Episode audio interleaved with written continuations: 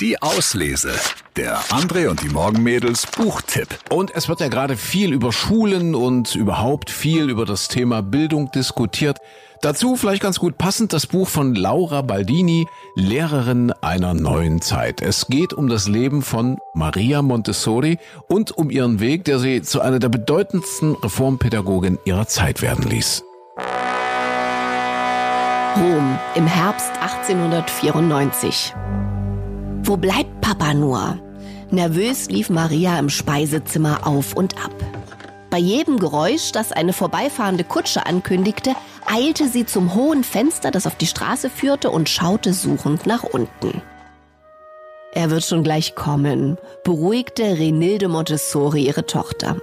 Sie blickte von ihrer Stickarbeit auf, einem kleinen Spitzendeckchen, das sie später auf die dunkle Kommode aus glänzendem Kirschholz legen wollte, damit jeder Besucher gleich sehen konnte, dass eine geschickte und fleißige Dame dem Haushalt vorstand. Dein Vater weiß, dass er dich heute zur Universität begleiten muss. Ach, manchmal denke ich, Papa verspätet sich absichtlich, um mein Studium noch komplizierter zu gestalten.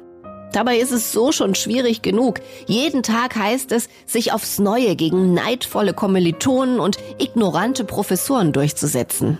Sie wollen allesamt keine Frau in ihren ehrwürdigen Räumen sehen. Maria kehrte zum Esstisch zurück und ließ sich wenig elegant auf einen der Stühle plumpsen.